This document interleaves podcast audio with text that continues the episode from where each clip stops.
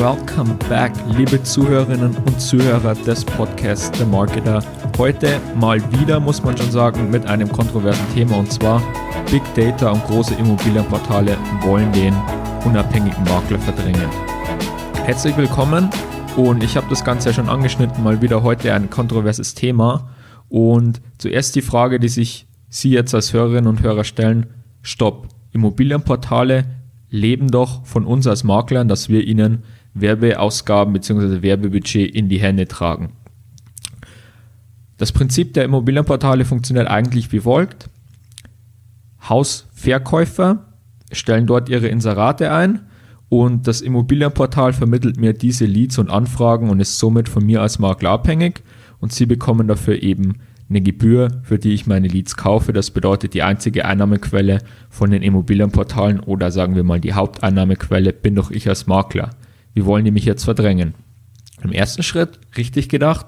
Im zweiten Schritt, das könnte sich schleunigst ändern. Und zwar, wir sehen in den USA, das bekannteste und größte Immobilienplattform Zillow hat jetzt auch sogenanntes iBuy angeführt in der letzten Jahreshälfte 2018. Und zwar, ich erkläre das ganze Geschäftsmodell einmal ganz kurz und wieso es den Makler ablöst. Gehen wir nochmal einen Schritt zurück. Und zwar, früher lief es so, es gab einen, einen Hausbesitzer, der sein Haus verkaufen wollte. Er geht zum Makler seines Vertrauens, sagt ihm, hey, Günther, ich möchte gerne meine Eigentumswohnung verkaufen, weil ich umziehe, beruflich. Du kennst den Markt am besten, finde mir noch bitte Käufer. Der Verkaufsmakler geht raus, findet potenzielle Käufer. Auf der anderen Seite, wenn ich Hausinteressent, Hauskäufer bin, gehe ich zum Makler meines Vertrauens, zum Kaufmakler, der mir Objekte in der Umgebung suchen soll.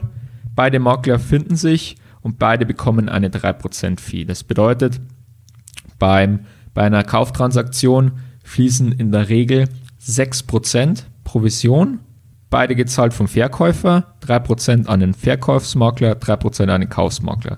So ist zumindest das System in den USA. Und mittlerweile ist das Ganze anders. Und zwar, es gibt sogenannte iBuyer.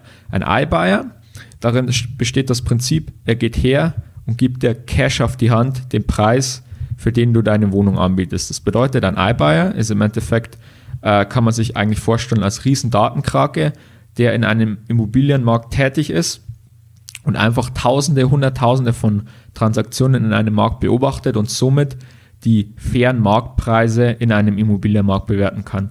Dann gehen sie her und machen massenhaft Hunderten von Hausbesitzern angeboten. Ich kaufe heute dein Haus für 200.000 Dollar. Wieso sollte ich jetzt mein Haus an diesen iBuyer verkaufen? Hintergrund ist wie folgt. Erster Vorteil, den ich habe, über einen normalen Makler dauert die Abwicklung normalerweise 40, 50 Tage. Das heißt, wenn ich jetzt irgendwie ähm, beruflich umziehen muss oder geschieden bin etc. und das Haus zu groß ist. Das heißt, wenn ich schnell mein, mein Haus, meine Eigentumswohnung veräußern will, bin ich darauf auf schnelle Transaktionen angewiesen. Das bedeutet, das Portal der iBuyer sagt mir, hey, ich kaufe dir dein Haus jetzt sofort, das Geld kommt in fünf Tagen Cash, die Transaktionen sind fünf bis sieben Tagen abgewickelt. Erster Vorteil.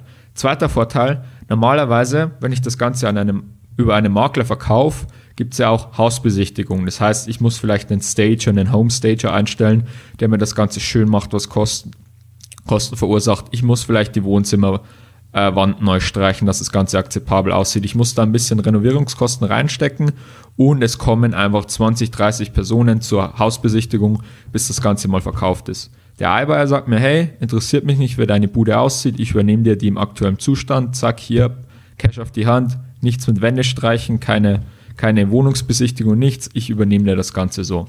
Was natürlich in mehrfacher Hinsicht ein krasser Mehrwert ist. Das bedeutet, dieses Geschäftsmodell äh, sieht immer mehr Popularität oder dem fließt immer mehr Popularität zu und das Ganze läuft, wie gesagt, eben ohne Makler ab. So, wie verdient jetzt der iBuyer Geld? Im Grunde genommen durch die Tausenden von Datenpunkten, wissen Sie genau, was ein Haus, das Ganze funktioniert eben in homogenen Märkten, wo ein Haus wie das andere ist, in beispielsweise in Märkten wie Phoenix oder Dallas in den USA sehr gut, wo ein Haus wie das andere ist. Sie wissen, hey, das Haus ist 200.000 wert, ich kaufe das jetzt für 195.000 an, weil ich weiß, wenn du umziehen musst innerhalb von zwei Wochen und du willst dein Haus schnell loswerden, du hast keinen Bock, selbst Zeit und Kosten reinstecken in die Renovierung oder um das Ganze aufzuhübschen, dann nimmst du 5000 Dollar in, in Abschlag gerne in Kauf dafür, dass du in fünf Tagen das Geld bar auf der Hand hast und aus deiner Bude raus bist. Das bedeutet, die kaufen das an, es fallen ungefähr selbe Gebühren an, die über eine Makler anfallen würden. Diese Gebühren bei einem äh, Hauskauf, bei einem Hauswert von 240.000 Dollar sind es ungefähr 30.000. Davon fließt eigentlich dasselbe Geld wieder in Finanzierung. Das heißt, der iBuyer finanziert das kurzfristig mit 90, 95 Prozent Fremdkapital in eben diese Aufhübschungskosten, in die Abwicklungskosten.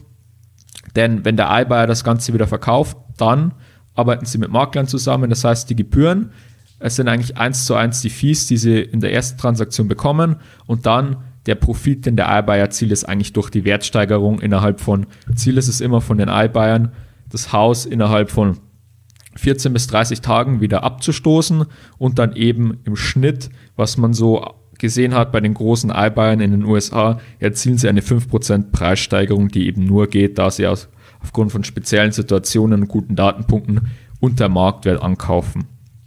Ja, wie gesagt, das Ganze ist dann auch höchst spekulativ. Das heißt, ähm, Kritik an dem ganzen Modell ist, dass es nur in gut funktionierenden Märkten funktioniert, denn wenn die das Ganze in 14 bis 30 Tagen wieder weiterverkaufen müssen, weil das Ganze mit 95% Fremdkapital finanziert ist und die natürlich den Kredit wieder bedienen müssen, äh, funktioniert das eher oder erwartet man, funktioniert das Ganze schlechter in Downmärkten, in Absprungphasen, wo einfach der Turnover, die, die Rat, ähm, die Markttransaktionen nicht mehr so schnell funktionieren wie in einem guten, gesunden Markt.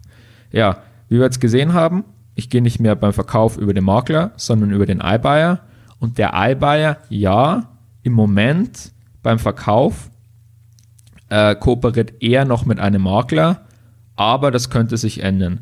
Überlegen wir uns doch mal, wieso das Ganze so ist. Zum einen, der Makler, im Grunde, wenn ich mit einem Makler eine Hausbesichtigung mache, habe eine Betreuung, ist die Abschlussquote höher. Das heißt, vorher sind die iBuyer hergegangen haben gesagt, hey, auch bei, bei unserem Verkauf arbeiten wir nicht mit einem Makler zusammen. Wir haben das Haus einfach 24-7 offen stehen. Du kannst reingehen, wenn es dir gefällt, stell uns eine Anfrage und wir wickeln das Ganze ab. Man hat einfach gesehen, dass von 100 Leuten, die kommen, vielleicht ein, zwei dann auch das wirklich gekauft haben. Wenn ein Makler dabei ist, gab es 10, 12 Transaktionen pro 100 äh, Hausbesuche. Das bedeutet, man hat einfach gesehen, man erzielt eine höhere Conversion Rate. Das bedeutet, kann das Objekt wieder früher abstoßen, was dann wieder sehr gut ist und gibt einfach von der 3% Provision, die man selbst macht, 1% dem Makler ab, der da geholfen hat. Zum anderen hat jeder Makler ja normalerweise ein, sein eigenes Netzwerk, seine eigenen Maillisten, seine eigenen Stammkunden. Das heißt, er kann über sein Netzwerk, muss sich nicht um Objekte kümmern, sondern er hat ein Netzwerk. Der iBuyer liefert ihm die Objekte, das heißt, er kann sein Netzwerk darauf aufmerksam machen und dann eben eine Provision dafür bekommen. Ja, ich glaube aber, das Ganze, da der größte iBuyer Open da das Ganze schon ohne Makler lange versucht hat, auch in die Richtung wieder gehen kann, sobald eben das Modell beliebter ist, sobald die Leute mehr Vertrauen noch in dieses Geschäftsmodell, in die Plattformen haben. Es wurde erst jetzt eine Stufe zurückgefahren, dass man einfach wieder mit einem Makler arbeitet, einfach was höhere Conversion Rates bringt und einfach noch diese, diese Gewohnheit da ist, ich will von einem Menschen kaufen, Vier-Augen-Gespräch bei einem Hauskauf, weil es einfach eine Transaktion ist, die ich vielleicht nur ein, zwei Mal im Leben durchführe und sehr hochwertig ist. Aber es wurde schon komplett ohne Makler versucht. Das heißt, wie sieht das Modell in Zukunft aus? Ich suche eine Wohnung, gehe aufs Immobilienportal. Das Immobilienportal, Zillow hat nämlich jetzt auch umgestellt, die machen dir jetzt Angebote für dein Haus. Du sagst, hey, der Preis taugt mir, ich bekomme das Ganze äh, innerhalb von fünf bis sieben Tagen in Cash passt, brauche ich keinen Makler suchen, ist an die Plattform verkauft. Perfekt. Zillow macht das Ganze hübsch, hübscht auf. Dadurch, dass es, wenn das Modell jetzt dann schon populärer ist, ähm, Leute auch Vertrauen in das Geschäftsmodell haben, da keine Hemmnisse mehr sind, passt Zillow, gibt es wieder ins eigene Portal ein als Verkaufsobjekt. Ich sehe es mir an, äh, in dem Listing, hey, ich würde das gerne kaufen, äh, schau mir das Ganze an. Besichtigung brauche ich nicht, weil es vielleicht in zwei, drei Jahren dann auch schon äh, gute Möglichkeit gibt in, in, im Sinne von virtuelle Besichtigungen oder einfach das ganze äh, alleinige Hausbesuche mit Zugang über eine Plattform einfach etabliert sind. Braucht keine Makler beim Kauf. Das heißt, der Makler geht leer aus. Ja, das ist die Gefahr, die wir jetzt sehen und dort wird der Trend hingehen, einfach, dass über die großen Immobilienportale, die über Jahrzehnte lang Tausende von Datenpunkten, Millionen von Datenpunkten über Transaktionen, über Algorithmen sich einfach Marktpreise bilden, jedem, der quasi seine Immobilie inserieren will, gleich mal sofort ein Instant, ein Cash-Angebot macht. Das heißt, bevor das Ganze für die Makler zugänglich, wo sie Werbung schalten, am Portal wird, kauft es das Plattform ab. Wenn du, wenn du nicht an die Plattform verkaufen willst, sagt äh, Zillow, hey, Makler, du kannst jetzt nicht nur Werbeausgaben zahlen dafür, dass du erscheinst für äh, Kaufobjekte, sondern auch hier haben wir Verkaufsobjekte. Du kannst jetzt auch Verkaufsobjekte bekommen über uns, zusätzliche Einnahmequelle. Oder die Leute, die es aber annehmen, was natürlich im Interesse der Plattform ist, immer mehr, mehr sein wird, äh, geht die Transaktion ohne Makler vonstatten und dann auch in Zukunft wieder, wenn das Ganze wieder gekauft wird von jemandem, dass es auch nur noch über die Plattform läuft, weil mittlerweile gibt es ja eigentlich, ich meine, man kauft bei Amazon einfach schon auf einen Klick hin. Das Ziel der Plattformen ist auch irgendwann, dass ich eine Immobilie über einen Klick kaufe. Verträge sind sowieso stand, standardisiert, vorfinanziert, Kreditrankings etc. kann man auch automatisiert von der Bank anfordern. Das bedeutet, ich brauche auch keine Makler mehr. Was bedeutet das nun für dich als Makler?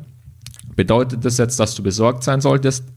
Jein. Zum einen, wie gesagt, wir sehen zwar, dass die iBuyer in den USA jetzt mittlerweile schon fast 20% Marktanteil haben in Märkten wie Phoenix, wo dieses Modell eben sehr gut funktioniert. Zum anderen aber sehen wir auch, dass es noch, noch die Makler gewollt und gebraucht werden von den großen Portalen und den großen iBuyern, aber die, die Zukunft hingehen wird, dass eben der Makler aus der, aus der Wertschöpfungskette verschwinden soll. Das bedeutet für dich, Unabhängigkeit ist wichtiger denn je. Unabhängigkeit von Immobilienportalen, von deiner ja, Konkurrenz, möchte man jetzt schon fast sagen, ist wichtiger denn je. Das bedeutet, mach dich unabhängig in deiner Lead Generation, in deiner Kundenakquise von den Immobilienportalen. Das heißt, geh alternative Wege, mach deine Kundenakquise und Akquise von Verkaufsobjekten, probier Sachen wie Facebook Ads aus in deiner Umgebung, probier Sachen wie Google AdWords aus, um dich eben von den Portalen unabhängig zu machen, die dich eben eigentlich verdrängen wollen auf langfristige Sicht hinweg. Deswegen ist Unabhängigkeit für dich als Makler eines der wichtigsten Sachen in Zukunft.